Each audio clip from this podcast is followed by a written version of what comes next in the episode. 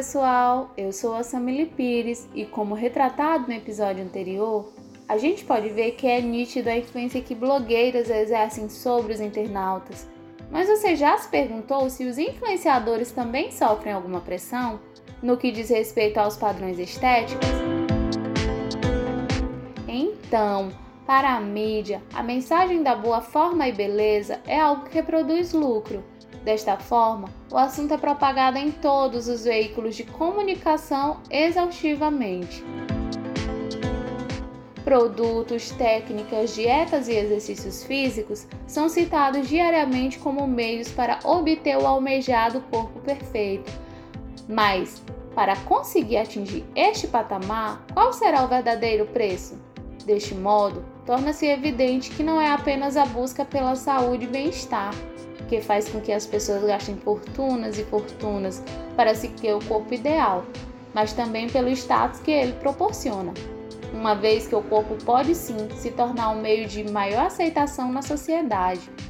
A Fabi vai dar continuidade nesse assunto, falando um pouco sobre essa pressão que os blogueiros sofrem.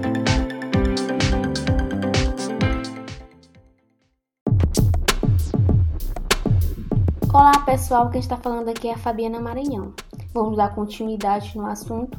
Isso mesmo, Hoje, nas redes sociais, muitos influenciadores são também influenciados pelos seguidores. As opiniões expressas nos comentários das fotos, dos vídeos, afetam também a autoestima dos criadores de conteúdo.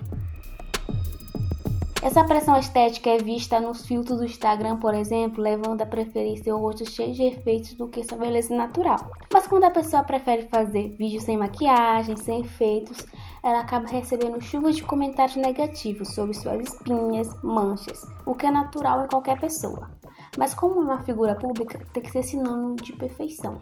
Em 2020 foi o ano da Lip LED, no mundo dos famosos. Dificilmente encontramos alguém que não se submeteu a esse novo estilo. E no meio de tudo isso encontramos relatos sobre o que essa pressão recebida pelos influenciadores pode causar. Após a morte da influência Liliane da decorrência de complicações de uma lipoaspiração e também do relato da Tainara G sobre a cirurgia dela, outras personalidades da internet se manifestaram sobre as polêmicas das cirurgias plásticas. Tainara contou ter realizado a lipo no início de 2020 e ficou na UTI durante 6 a 7 dias.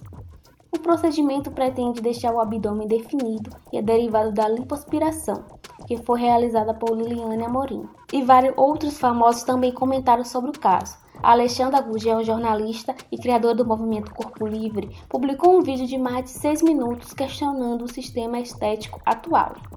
A jovem relatou que a lipo não é a chave da felicidade e que os padrões matam. Estamos em uma sociedade que somos influenciadas o tempo todo e fazer lipo é fazer mudanças em nossos corpos, afirmou.